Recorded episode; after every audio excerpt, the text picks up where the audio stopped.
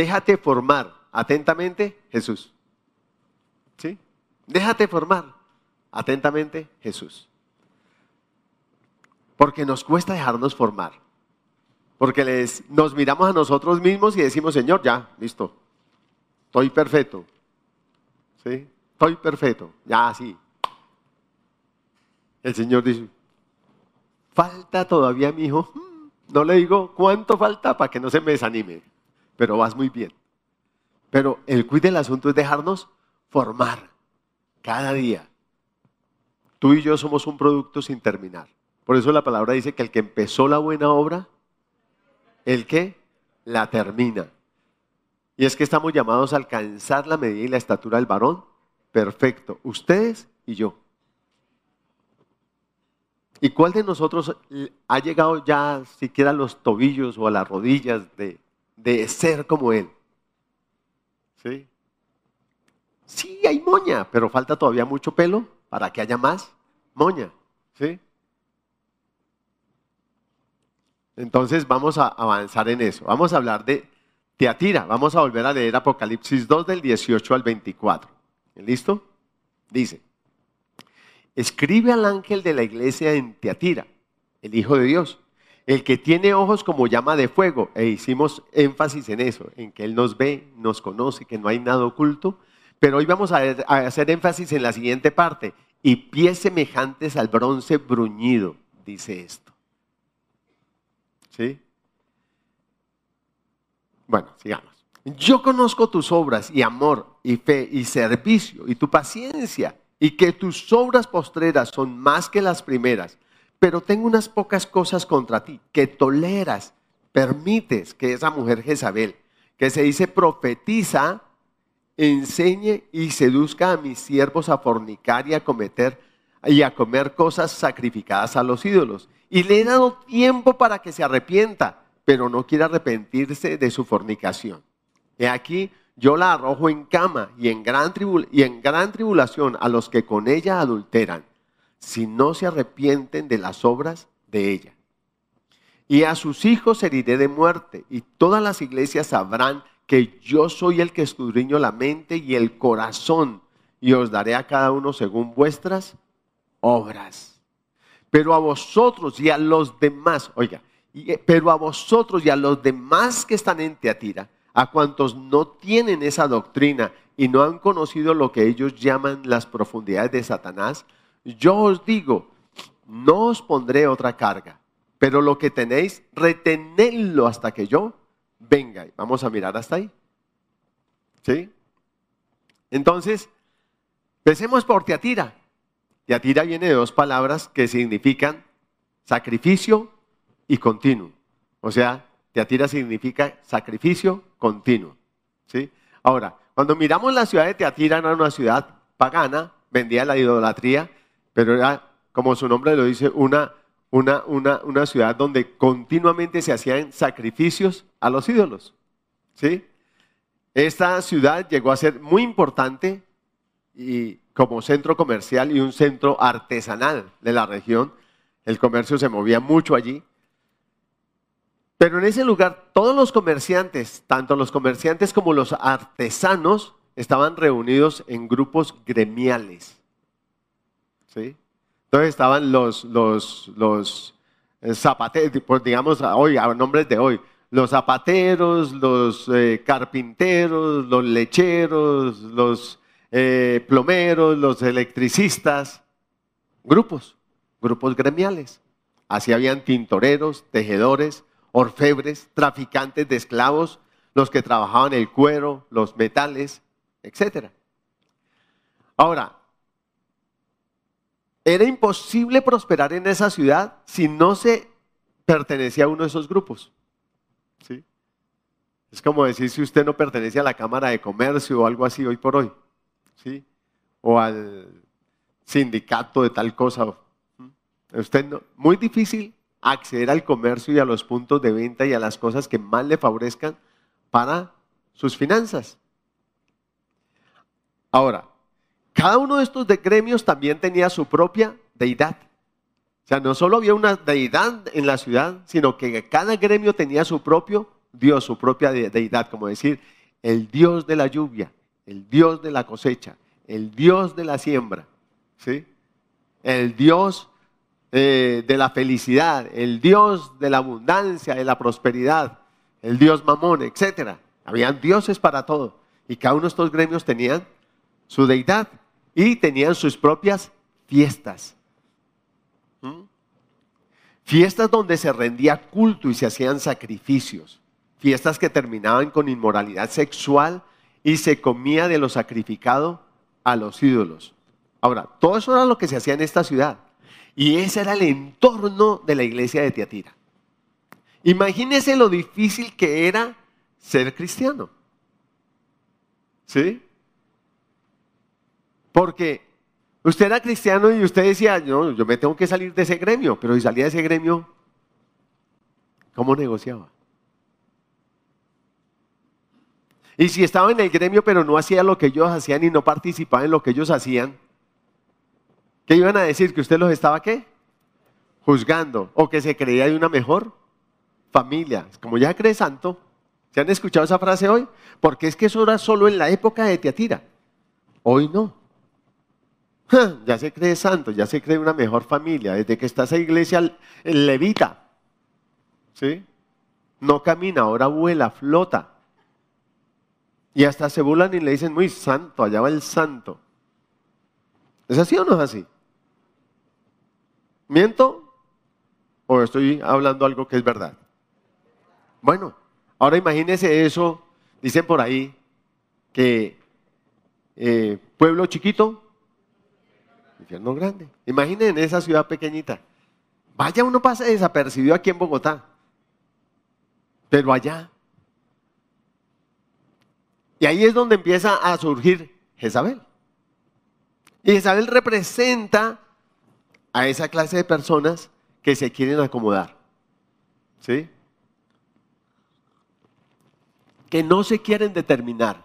Que sí quieren estar en la iglesia porque se sienten bien y eso, pero quieren a su vez congraciarse aquí porque es que aquí es donde yo tengo mi bendición, mi sustento, mi esto, mi aquello, mi otro. Y quieren tener un pedacito de los dos bandos. Y es muy difícil. Ahora, Jezabel significa no aprobada, no exaltada. Así que Jezabel representa todo aquello que Dios, que, que, que, es rechazado por Dios, que no es aceptado por Dios, que no agrada a Dios. Es como la basura, ¿usted la acepta en su casa? No. ¿Qué hace con la basura? Usted la rechaza, usted la saca, usted la bota. Usted no la quiere en su casa, así usted, porque ahora le venden a usted bolsas con olores. ¿Sí? Y por más buen olor que tenga la bolsa, lo que está dentro usted no lo quiere. ¿Es así o no es así? Y entonces lo saca. Ahora, ¿qué hacía esta mujer?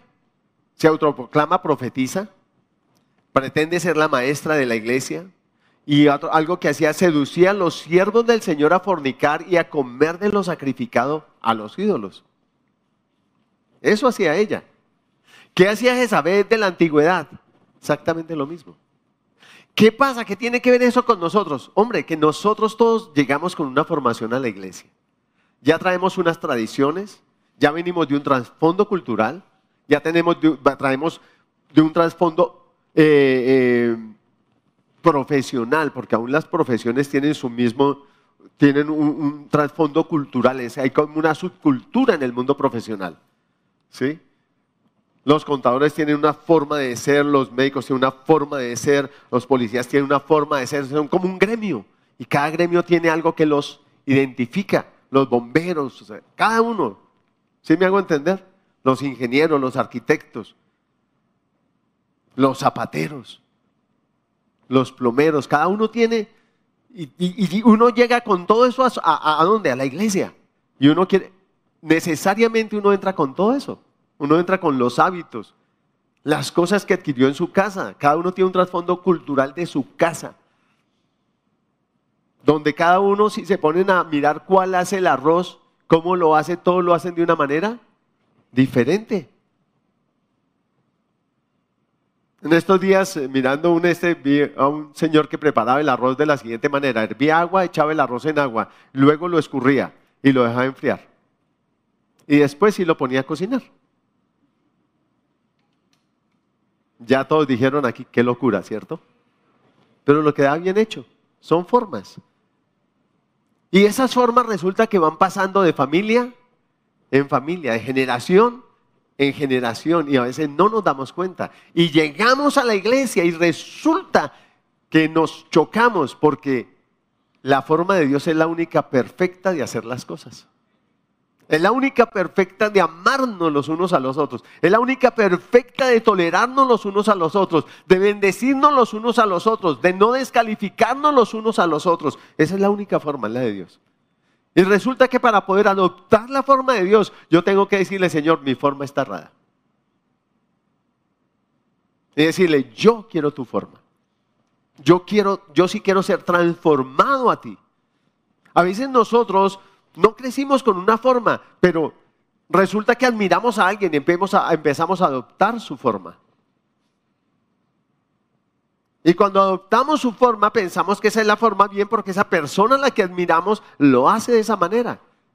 Pero cuando nos encontramos con el Señor, nos damos cuenta que aún esa forma está errada, está equivocada. ¿Sí? Y necesitamos ser tratados por el Señor.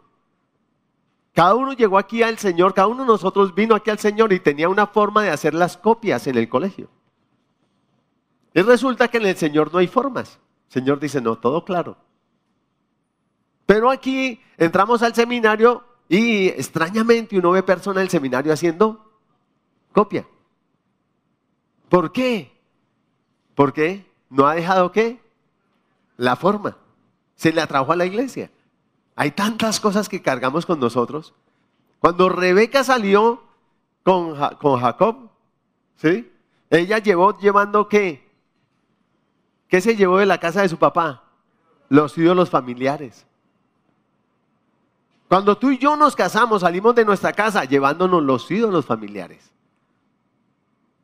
Las formas, es más, le decimos a la mujer, no cocina claro, no es como lo hace mi mamá. Es que usted no me trata como me trata mi papá. Formas. Pero la mejor forma es la de Cristo para cada uno de nosotros. Ojalá su cónyuge sea cada día más como Él. Ojalá sus padres sean cada día más como Él. Ojalá sus hijos sean más como Él. Ojalá yo sea cada día más como Él, porque eso es lo que nos va a ayudar a mejorar todo. Y a que sea Él conocido, no mis formas ni mis maneras, sino sus caminos que son perfectos. El, el bronce bruñido es un bronce pulido, tratado, al que no, no, tiene, no tiene porosidades, no tiene fisuras, no tiene asperezas, ha sido tratado, limado. La misma palabra dice de Cristo, que por lo que padeció él aprendió que obediencia. Y él, en, todo lo que pasó y por todo lo que pasó, tentado en todo, nos pudo dejar un camino perfecto y nos dejó ejemplo en toda su manera de vivir para que tú y yo sigamos qué? ¿Qué? sus pisadas, su ejemplo, su manera de ser, su manera de hablar, su manera de ver, su manera de reaccionar, sus actitudes, todo. Todo en Él es perfecto. Tú y yo lo podemos imitar a Él sin temor a equívocos, porque Él es perfecto en todos sus caminos, pensamientos, palabras.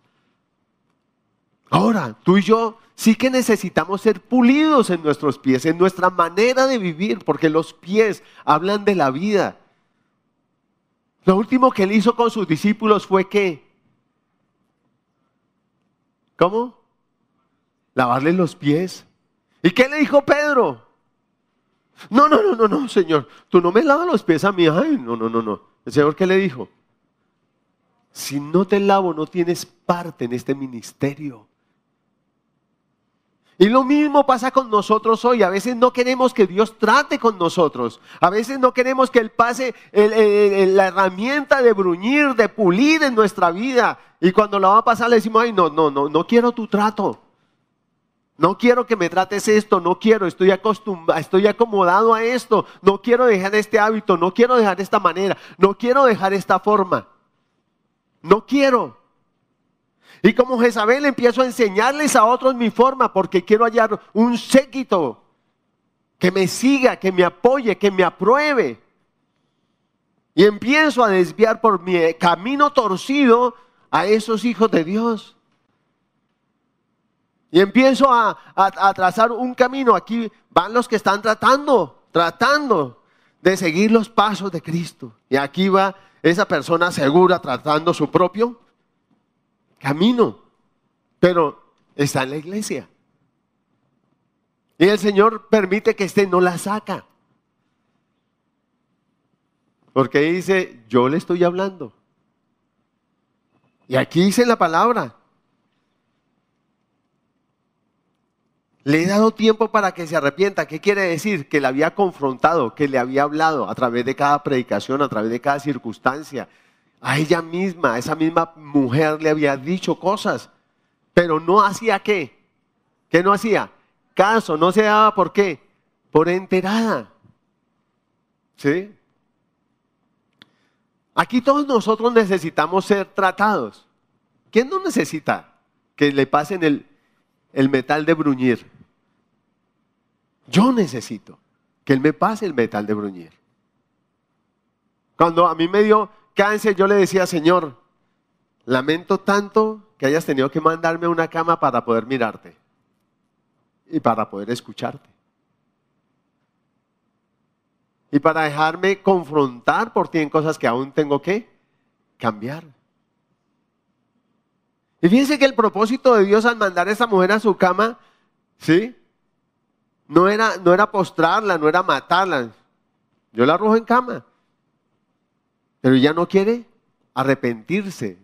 No quiere arrepentirse, es cambiar, o sea, no quiere cambios en su vida. Ahora, todos vinimos a Cristo porque reconocemos que necesitamos qué? Cambios. Cambios. No se estanque, quiera los cambios.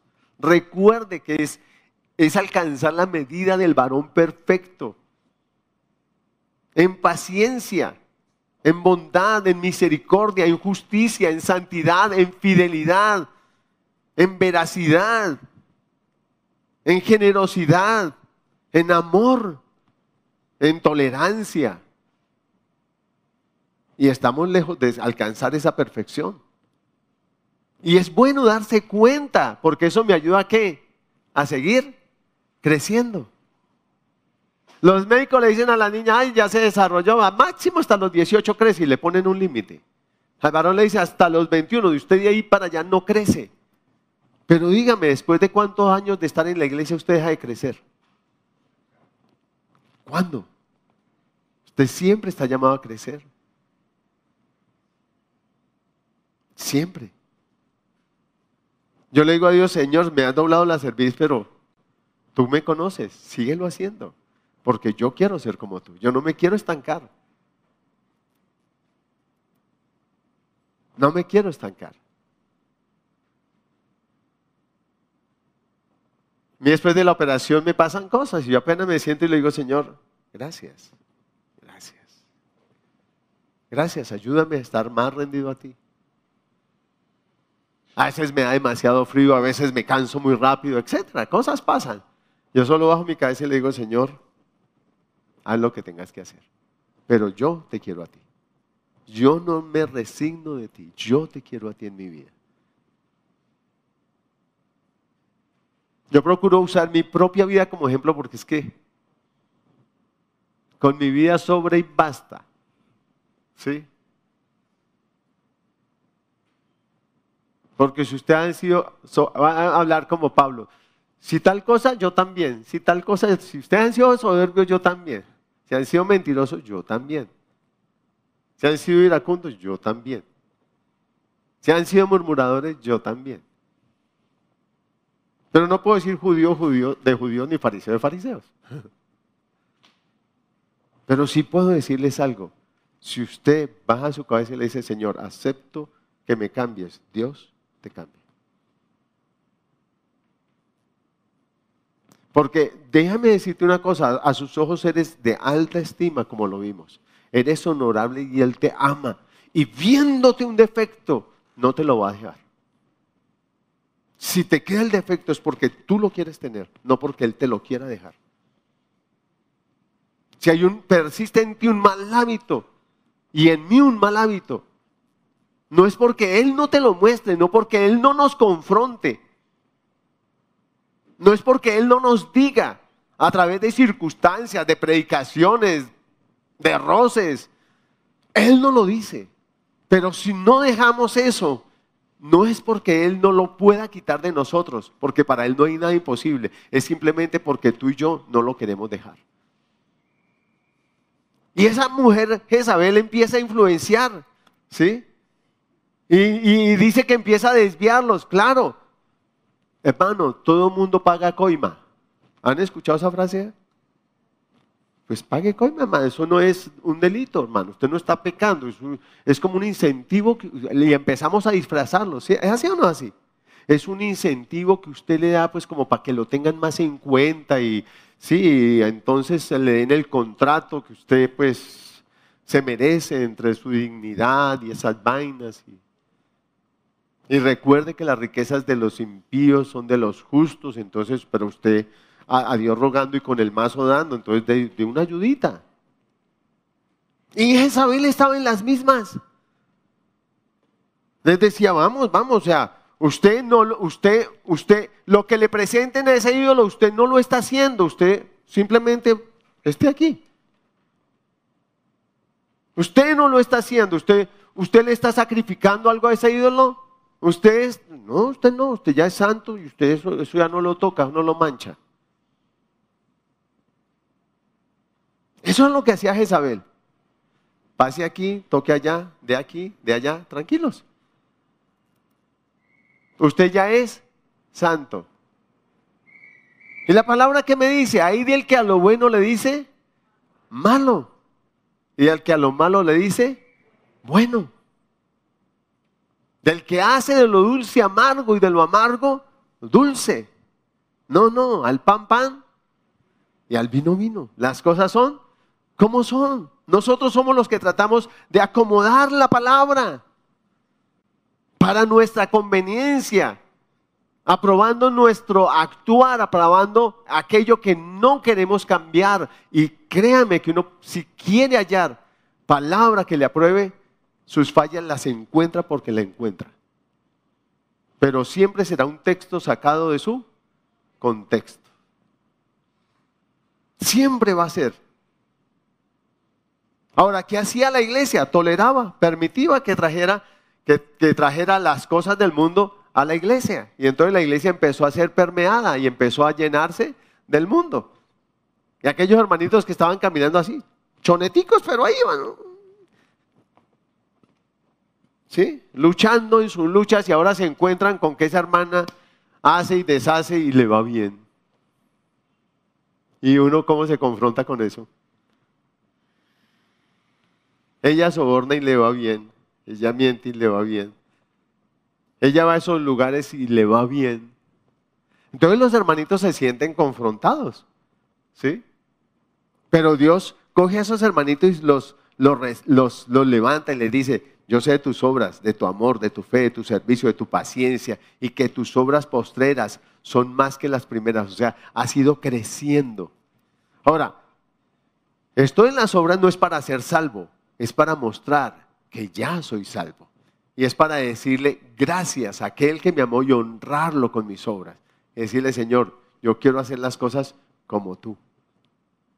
Ahora, no es fácil, pero usted tiene que creer como esos hermanos debieron haber creído, porque todos vivían de lo mismo, del mismo comercio, de la misma artesanía.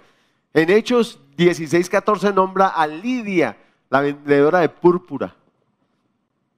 Era ella, ella era de allá, de Tiatira.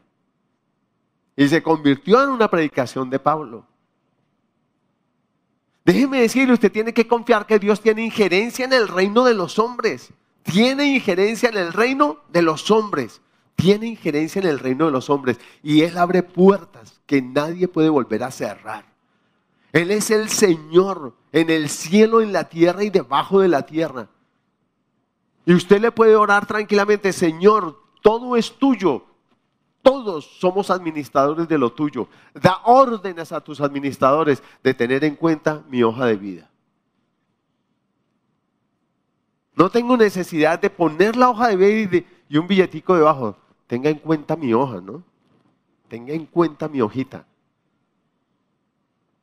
No, usted le dice, Señor, aquí está mi hoja de vida, la voy a pasar a estos lugares, ábreme la mejor puerta, porque tú conoces la mejor puerta.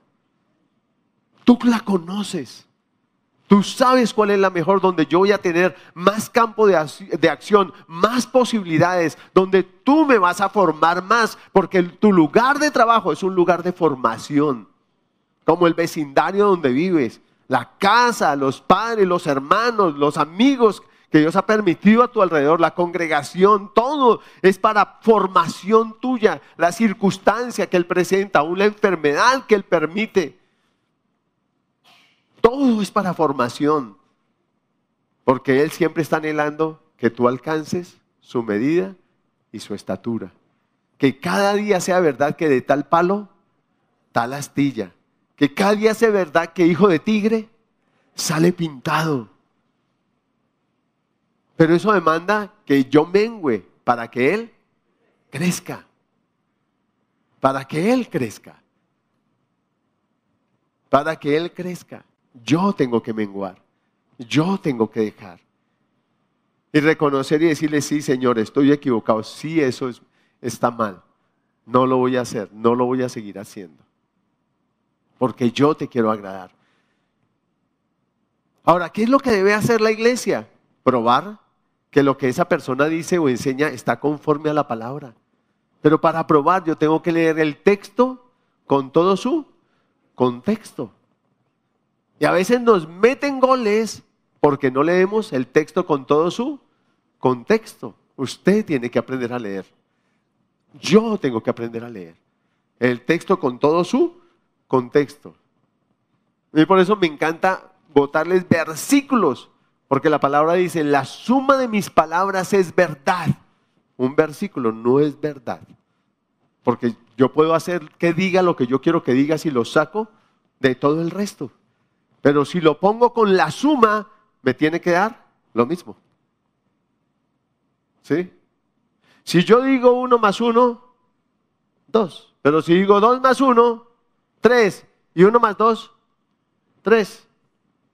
Y no importa cómo sume ese número, siempre me va a dar lo mismo. De arriba abajo, forma diagonal, ascendente, descendente, de norte a sur. Siempre me tiene que dar la misma, el mismo resultado. Y así es la palabra. Toda ella da un mismo resultado. Es verdad. Una palabra respalda la otra. Entonces, ¿qué tiene que hacer la iglesia? Mirar que eso sea así, que lo que esa persona está diciendo o está enseñando está respaldado por el resto de qué? De la palabra. ¿Sí? Aún lo que yo les digo aquí, ustedes tienen que salir a, a verificar que sea así. Porque el que ha dicho que yo la hable no avala. O no quiere decir que esté correcto, porque yo me puedo escachar. Ojo. Entonces no pueden tragar entero. Tienen que ir a la palabra. Amén. Y yo no estoy exento de llegarme a equivocar. Pero una cosa así crea, jamás lo, lo haré adrede, jamás. Porque temo a Dios, porque quiero honrarlo y porque sé el amor que Él les profesa a cada uno. Y porque sé que jamás los dañaría. Y porque sé que cada cosa que Él hace, la hace pensando en que sean mejor, en que sean más como Él. En que cada día sea el más visto en sus vidas, en que cada día sean más bendecidos, en que cada día le conozcan más y le entiendan más, aunque no entiendan por qué estén pasando, entiendan que lo que Él está haciendo redunda en bendición de sus vidas, de sus casas y de sus bienes. Punto.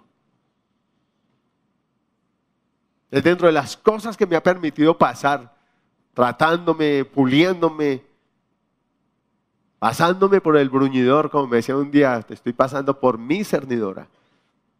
Mm. Decía, yo no te pido que entiendas, yo solo te pido que creas. O sea, confía. Confía en que yo sé lo que estoy, ¿qué? Haciendo. Dile al que está a su lado, confía, él sabe lo que está haciendo. Dile, te ama demasiado para hacer algo que te pueda dañar, que te pueda estropear.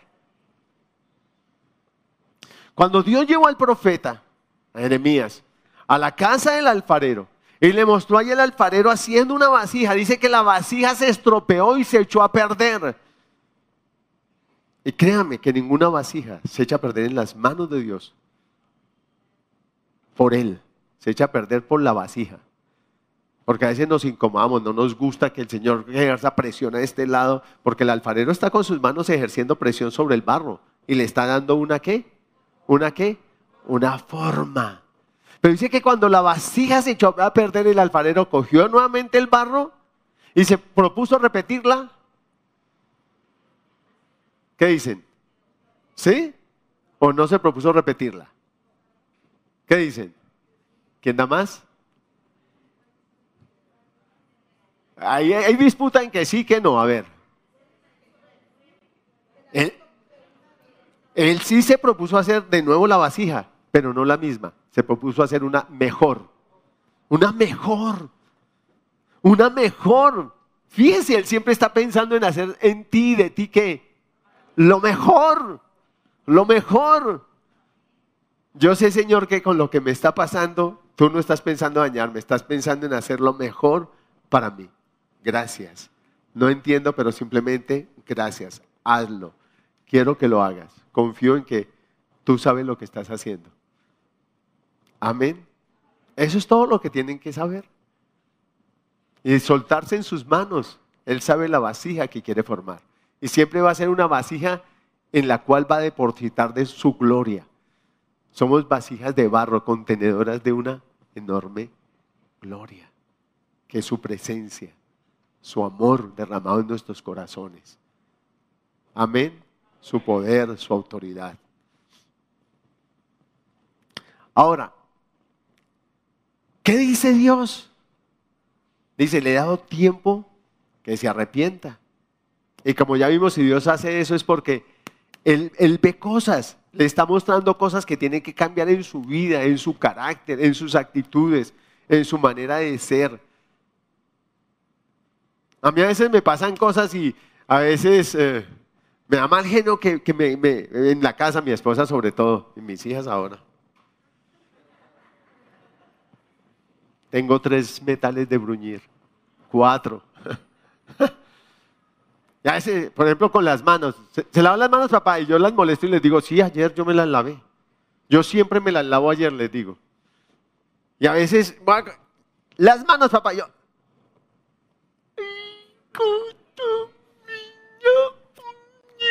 Y me sale todo lo karateca. Pero finalmente, ¿qué hago? Bajo la cabeza, me lavo las manos estos días fui a coger la losa. ¿Se lavó las manos? No le ayudo con nada, no lavo losa, no hago nada. Ahí dejo su losa. Y me fui. Me lavé las manos.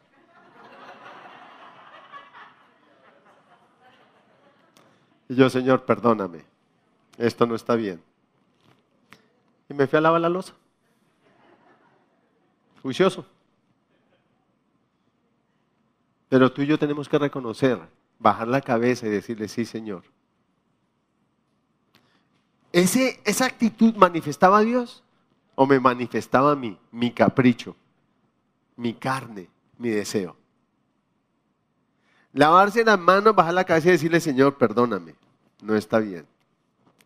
Irme a lavar la losa, ¿sí manifestaba a Dios? Sí manifiesta su humildad, su deseo de servir. Amén.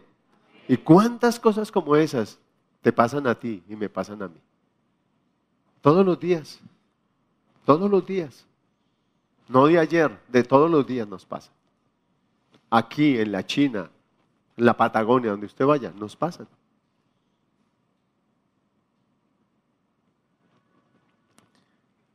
Lo único que a ti y a mí nos puede cambiar es estar a los pies del Señor. Es decir, le reconozco que necesito cambios. Yo necesito cambios. Necesito cambios en mi manera de hablar, en mis actitudes, en mis reacciones. Necesito cambios aún en la manera con que escudriño tu palabra, porque a veces leemos la palabra juzgándola. Y esto no me parece, esto que dice aquí la palabra no me parece. ¿Alguno le ha pasado? esto que aquí dice la ah, eso no me parece.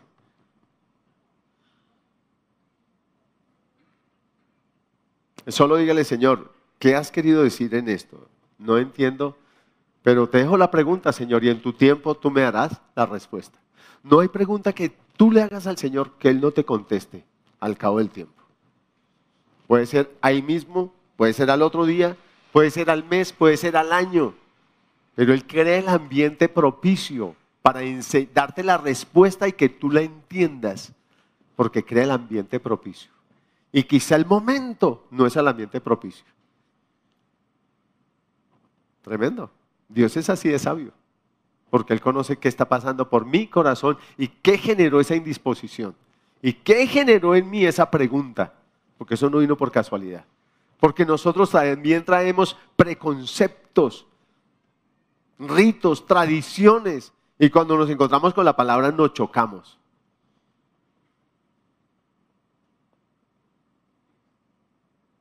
Tremendo, ¿no? Pero nos pasa.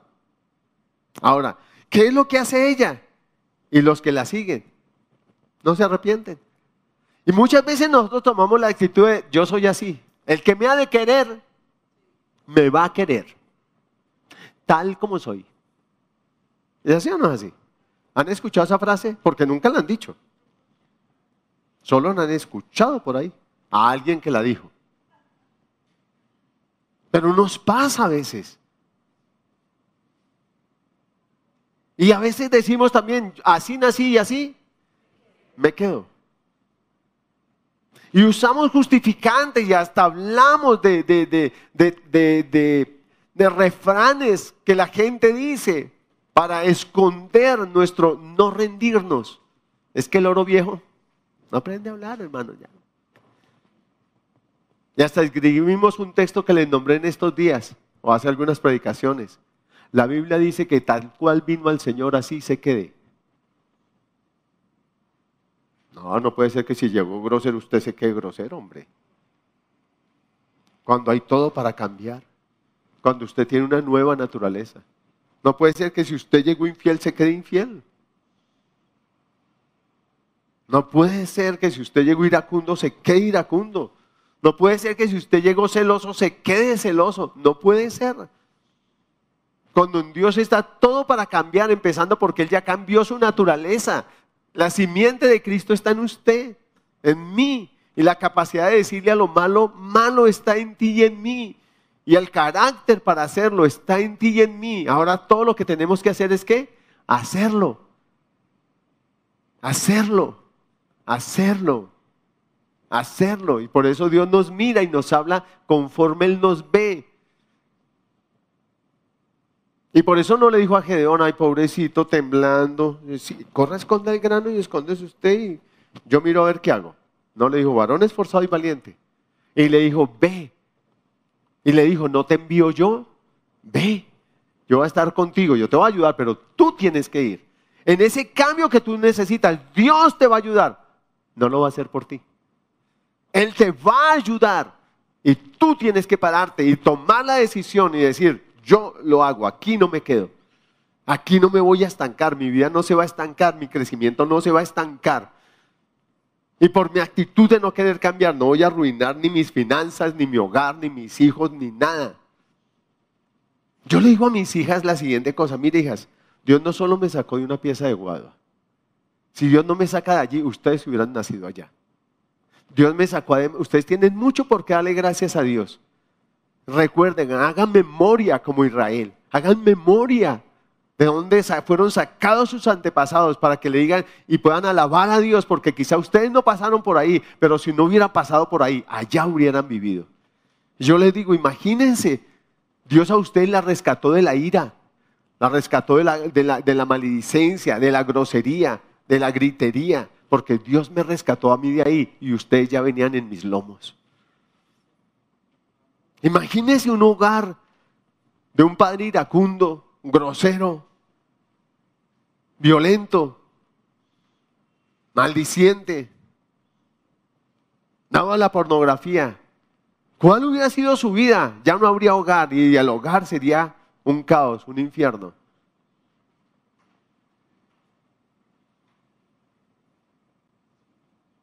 Hubiera yo siendo, asistiendo a una iglesia, ¿qué hogar hubiera dado a mis hijas, a mi esposa? Díganme. Acepto consejos. Acepto opiniones. ¿Estaría ese hogar? Ya no estaría. ¿Mis hijas le estarían sirviendo al Señor? No, porque tendrían un pésimo testimonio. ¿Mi esposa querría servir al Señor? No.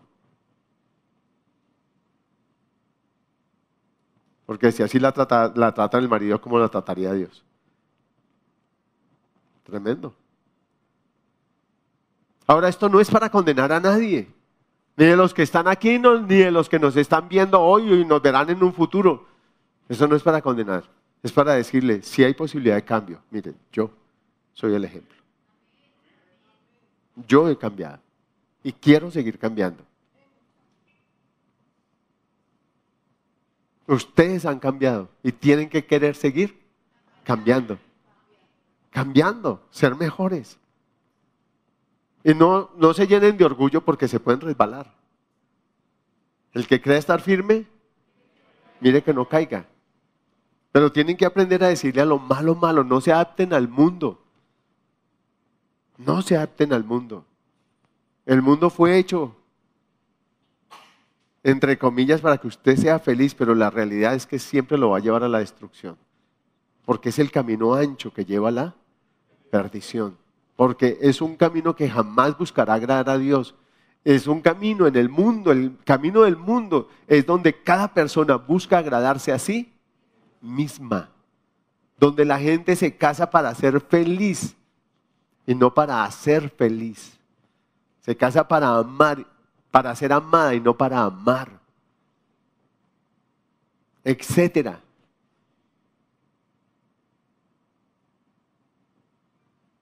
¿Qué quieres para tu vida, para tu descendencia?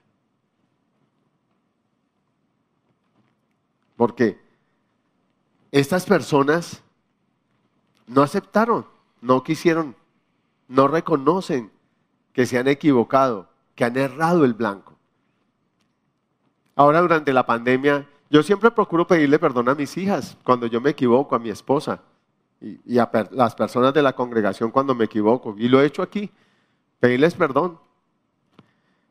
¿Por qué? Porque cuando ustedes perdonan, hay un corazón limpio, sano. Pero de pronto durante la pandemia escuché una conversación de mis hijas y yo, wow, señora, aquí hay algo. Entonces yo las, llamé y les dije, bueno, iba, a hacer ahorita en Semana Santa que ya están liberadas de exámenes y todo eso, nos vamos a sentar. Y ustedes me van a decir esas cosas que no me, no me han perdonado, que están resintiendo conmigo. Yo ya les pedí perdón. Les dije, y ustedes me han perdonado.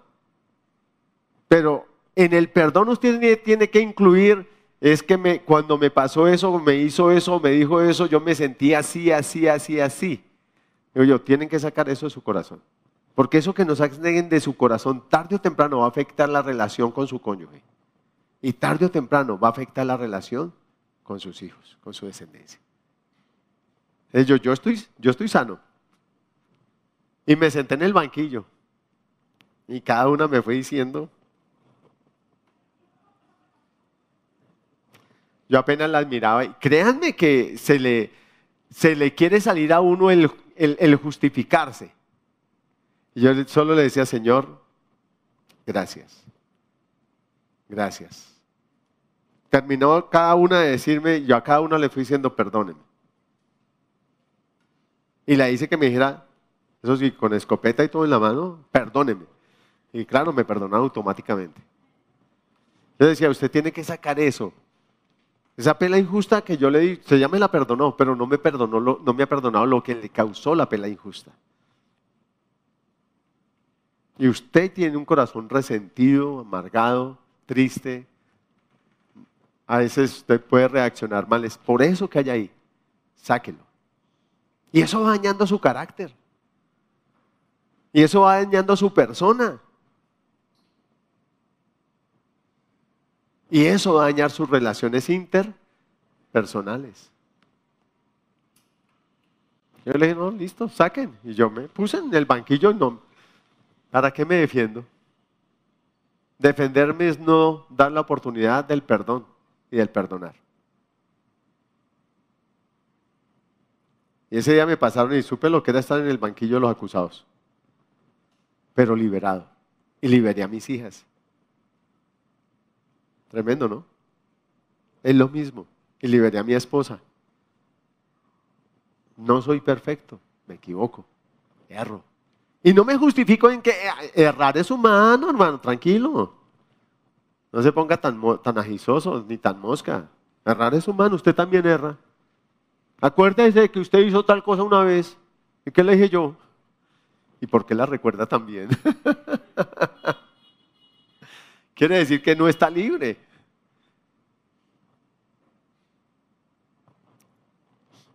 Díganle al Señor, Señor, yo sí quiero ser transformado por ti. Tú me muestras, pero la decisión del cambio la tomo yo. Ayúdame a tomarla. Ayúdame a admitir que me equivoco. Porque a veces nuestro gran orgullo nos impide bajar la cabeza y decir, tiene toda la razón. Yo qué tuve que hacer ese día, decir a mis hijas, tuve toda, tienen toda la razón. ¿Qué le tuve que decir a mi esposa? Tiene toda la razón, perdónenme. No tengo nada más que decir, no tengo excusa, no tengo justificación, perdónenme. Les pido perdón por haberles hecho sentir así, así, así, así, así. ¿Fue triste para mí ese momento? ¿Qué dicen? Sí, claro. Pero después produjo gozo en mi corazón, alegría en mi corazón, descanso. Y vi que mis hijas cambiaron en muchas actitudes y reacciones que a veces tenían conmigo. Yo, wow, Señor. Gracias por haberme dejado escuchar lo que estaban hablando. Gracias, Señor. Muchas gracias. Tú eres tan especial, Señor. No se te pasa media. Nada. Al dadito. Entonces, si yo sigo, a veces nosotros nos justificamos, yo soy el que manda, punto. Yo soy el papá, punto. ¿Eso sana a mi hijo o lo llena de más rabia? ¿Lo llena de más inconformismo? Claro. Lo llena de más rebeldía. Y siempre va a estar mirándome como, hmm, mire quién habla. Mis hijas saben si lo que yo me paro aquí a decir es verdad o no, y pueden estar allá, madre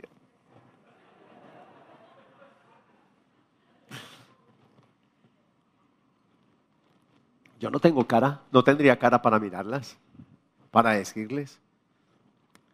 Allá yo pasaría rapidito la mirada. Sé que están allá ubicadas, me dirijo poco allá porque me están diciendo,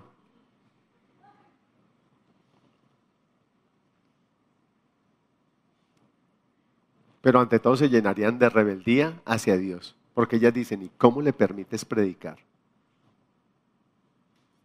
Y no van a querer saber nada de Dios. Miren lo que pasa cuando uno se obstina en no dejarse formar de Dios. Por eso el mensaje de hoy es, déjate formar. Atentamente Jesús. Dile al que está a su lado, déjate formar. Las cartas a la iglesia tienen como propósito eso, mostrarnos cosas, no cosas que pasaron por allá en Tiatira, en, en Pérgamo, en Éfeso, en la Odisea, no cosas que van por allí que a nosotros no nos tocan. La palabra dice que no hay nada nuevo debajo del cielo. Lo que ayer fue, hoy ya es. Antes que usted y yo, otros también le dijeron al Señor, no quiero el cambio.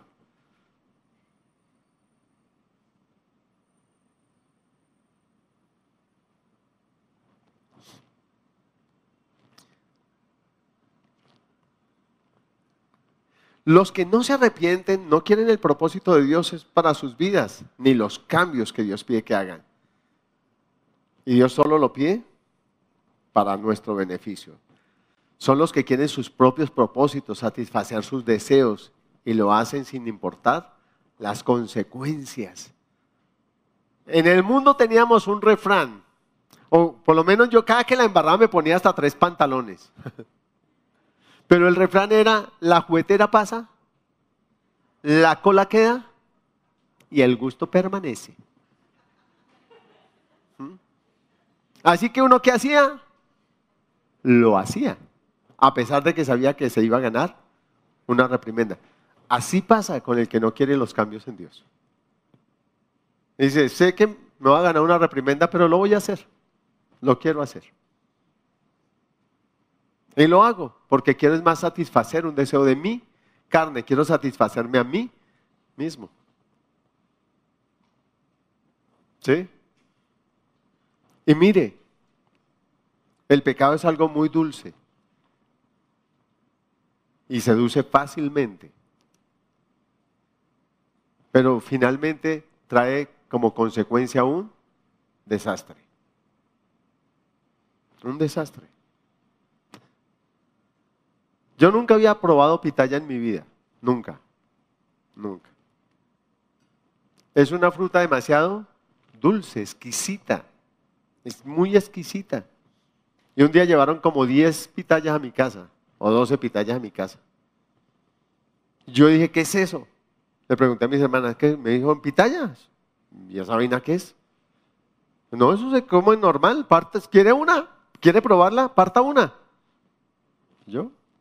abrir, y esa vaina llena de pepas, y esa vaina qué, se esa vaina quién se lo va a comer. Me dijo, pruébela. Y la probé.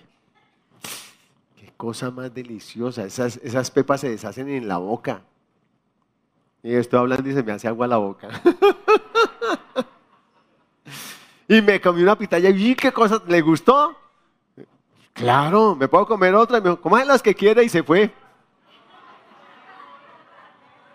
¿Ya se imaginaron el desastre que pasó? Por compasión a mis hermanas y quererles dejar algo, paré de comer. Pero a la medianoche, el remordimiento de conciencia me llegó por no haberles dejado nada. Así es el pecado exactamente. Es delicioso, pero después produce un desastre. Más que removimiento de conciencia, desastre. A su vida, a su hogar, a sus finanzas. Los cambios sí son necesarios. Y Dios los quiere llevar a cabo en su vida. No se quiera conformar a este mundo. Dios nos invita a renovar nuestra manera de pensar. Y eso también nos lleva a cambiar nuestra manera de hacer, de hablar, a cambiar el tesoro de nuestro corazón. Dios le ama mucho, le ama demasiado. Vamos al versículo 23. Ahora, ¿qué hace Dios ante esa actitud que tenemos? Versículo 23 dice, y a sus hijos heriré de muerte y todas las iglesias sabrán que yo soy el que escudriño la mente y el corazón y os daré a cada uno según vuestras obras. ¿Qué hace Dios? Permite que las consecuencias de su actuar, le qué? Le alcancen. Le alcancen. ¿Sí? Él le advirtió a Caín. Y le dijo, el pecado está a la puerta, mas tú te enseñorearás de él. O sea, ejerce autoridad sobre él, recházalo, no te dejes gobernar En el Nuevo Testamento dice que el pecado ya no gobierne en vuestros corazones, no sea el que los mande. Tú te enseñorearás, gobierna. Dios a ti y a mí nos hizo cabeza y no cola. Nos hizo para que gobernáramos. Más que una nación, nuestra propia vida, nuestros sentimientos, emociones, nuestra sexualidad, nuestros pensamientos, nuestros apetitos, nuestra carne, gobierne. Y Caín no lo hizo. No gobernó sobre su enojo, no gobernó sobre su inconformismo, estaba inconforme con la decisión de Dios, estaba inconforme y envidioso y celoso de su hermano. Un montón de cosas empezaron a rodar en su corazón. Y dejó que eso se fuera enseñoreando de él, gobernándolo al punto que lo llevó a matar a su propio hermano. No atendió el consejo de Dios. El Señor le dijo, si bien hicieres, no te irá bien. Sea, le estaba diciendo, mire, tu obrar ha venido siendo malo desde hace rato, Caín. Cambia, cambia, toma una decisión, cambia. Y el hombre, ¿qué hizo? No quiso, porfió. Y finalmente mató a su hermano. Y cuando Dios le preguntó, le dijo, ¿acaso yo soy guarda de mi hermano? El Señor le dijo, la sangre de tu hermano clama. Y le dijo, ay, ahora todos me van a, que me encuentre me va a matar. Y Dios en su misericordia le dijo, no, no te van a matar, voy a poner una señal sobre ti, nadie te va a matar. ¿Para lo que Dios quería para Caín? No. Pero las consecuencias de su actuar lo alcanzaron. Tremendo, ¿no? David, el hombre de Dios, Aquel que Dios declaró era conforme a Él. Y era conforme a Él porque estaba dispuesto a hacer la voluntad de Dios. Pero un día ese gran rey, el gran guerrero, un día no ejerció autoridad. No se enseñoreó de aquello que le iba a llevar a pecar. La curiosidad, la pereza. En Caín fueron otras cosas, pero ¿y en David qué fue? Era el tiempo en que los reyes salían a la guerra y él dijo, ay, no, estoy muy cansado. Y sus soldados le dijeron, ay, sí, rey, está muy cansado, ¿qué es? Y se quedó. Y empezó a curiosear. Y la curiosidad, que es un instrumento del enemigo para hacernos caer, lo llevó a hacer preguntas. ¿Y quién es esa mujer? ¿Y vive sola? ¿Casada? soltera y haga preguntas. Sabía que era casada porque después mandó llamar a su marido. Hizo mal uso de la autoridad. Tráiganla. La autoridad del rey no era para eso.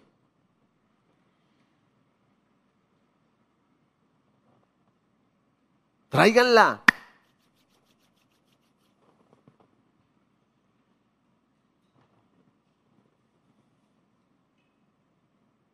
Y finalmente, ¿creen que Dios no le habló, no le confrontó, no le dijo, David, pilas, ¿qué estás haciendo? Todavía es tiempo para que te vayas a la guerra.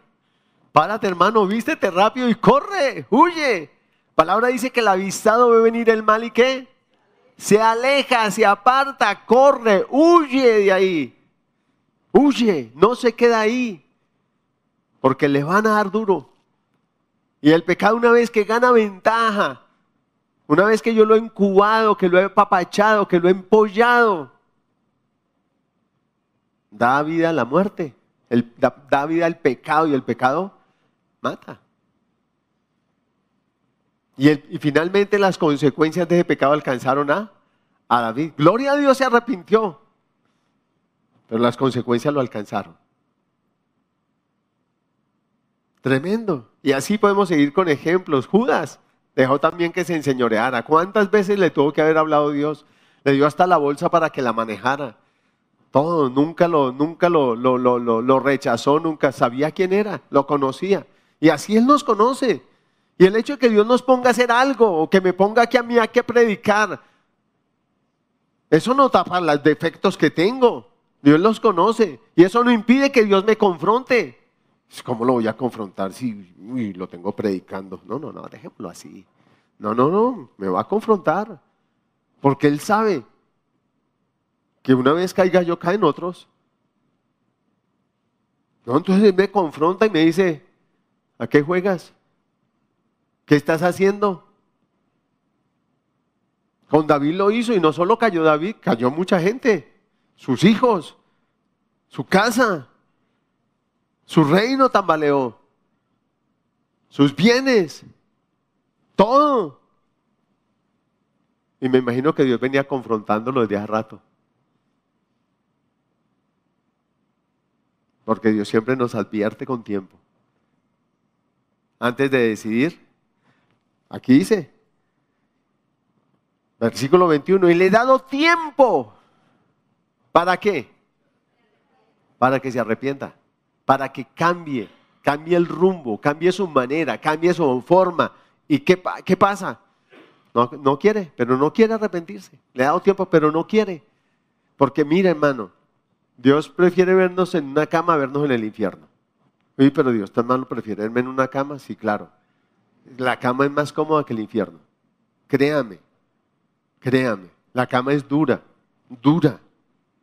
Pero mucho más duro es el infierno. Es una eternidad separada de Dios, de su amor, de su misericordia, de su compasión. Y no porque lo haya determinado, sino porque yo no quise su corrección, su amor, su compasión. Yo desprecié lo que Él me dio. No por más. ¿Qué queremos tú y yo? Porque yo sí quiero decirle a Dios, Señor, examíname, como lo hizo el salmista. Después de eso el salmista le decía, examíname. Ven, mira a ver si hay en mí pecados ocultos, que yo los quiero confesar, quiero cambiar, quiero los cambios. No quiero ser porfiado, no quiero ser terco, no quiero ser obstinado. El refrán popular dice por ahí que eso le pasa, ¿por qué? Por calabaza. O sea, por terco, por porfiado, por persistir en eso. Por, por obstinarse con algo. Sansón fue un obstinado. Quiero esa mujer, quiero esa mujer, quiero esa mujer. Y zapateó. Y fue caprichoso. ¿Y qué le costó? La muerte la vida. Murió joven, sin realizarse familiarmente, conyugalmente. Sí, vino libertad para Israel, pero ¿qué de Sansón? ¿Acaso Dios quiere usarte y botarte como un plato, de, plato desechable? No, Dios quiere usarte y conservarte. Amén. Llenarte de su gloria, llenarte de su presencia. ¿Y tú qué quieres? Porque Dios quiere y quiere contigo y persiste. Yo le digo a Dios, Dios, gracias por persistir conmigo. De verdad, como dice tu palabra, tú sí me has soportado hasta las canas. Gracias. Gracias porque no solo me amaste y me redimiste, me mostraste mi pecado, me, has mostrado cada día mis falencias, me has mostrado mis debilidades, mis flaquezas, pero también me has mostrado que en ti tengo la salida. Que si me pongo a tus pies y, y bajo mi cabeza y me dejo moldear por ti, tú lo vas a hacer. Con paciencia, con amor, con firmeza, con determinación. Le digo, gracias cuando me corriges. Duele y a nadie le gusta la corrección pero sé que eso va a redundar en mi bendición, en la bendición de mi casa, en la bendición de ustedes. Y para mí eso vale más, mucho más. Cierre sus cosas. Ah, antes, antes, antes, antes de terminar, vamos allá a ese texto, pero vayamos al... Ay, se me fue, Señor, perdón. Gracias por recordarme. El versículo 24 dice, pero a vosotros y a los demás que están en Teatira. O sea, a los que se, se, está refiriendo allí como si fueran dos grupos, pero a vosotros y los demás que están en Teatira, los que sí se arrepintieron, o sea, los que nunca se fueron tras el ejemplo de Jezabel y los que habiendo ido tras el ejemplo de Jezabel se arrepintieron y volvieron y quisieron el cambio.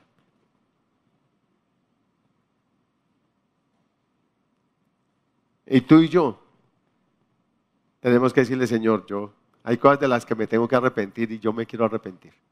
Cosas que tengo que cambiar y yo me quiero cambiar. Quizá hay ejemplos que usted ha seguido que no son los apropiados. El Señor te está diciendo, pilas. No sé cuál sea. Yo puedo hablarle de mi vida, la puedo poner como ejemplo para ilustrar cada parte de la palabra. Pero es usted el que se tiene que presentar delante de Dios y decirle, examíname y conoce mis pensamientos.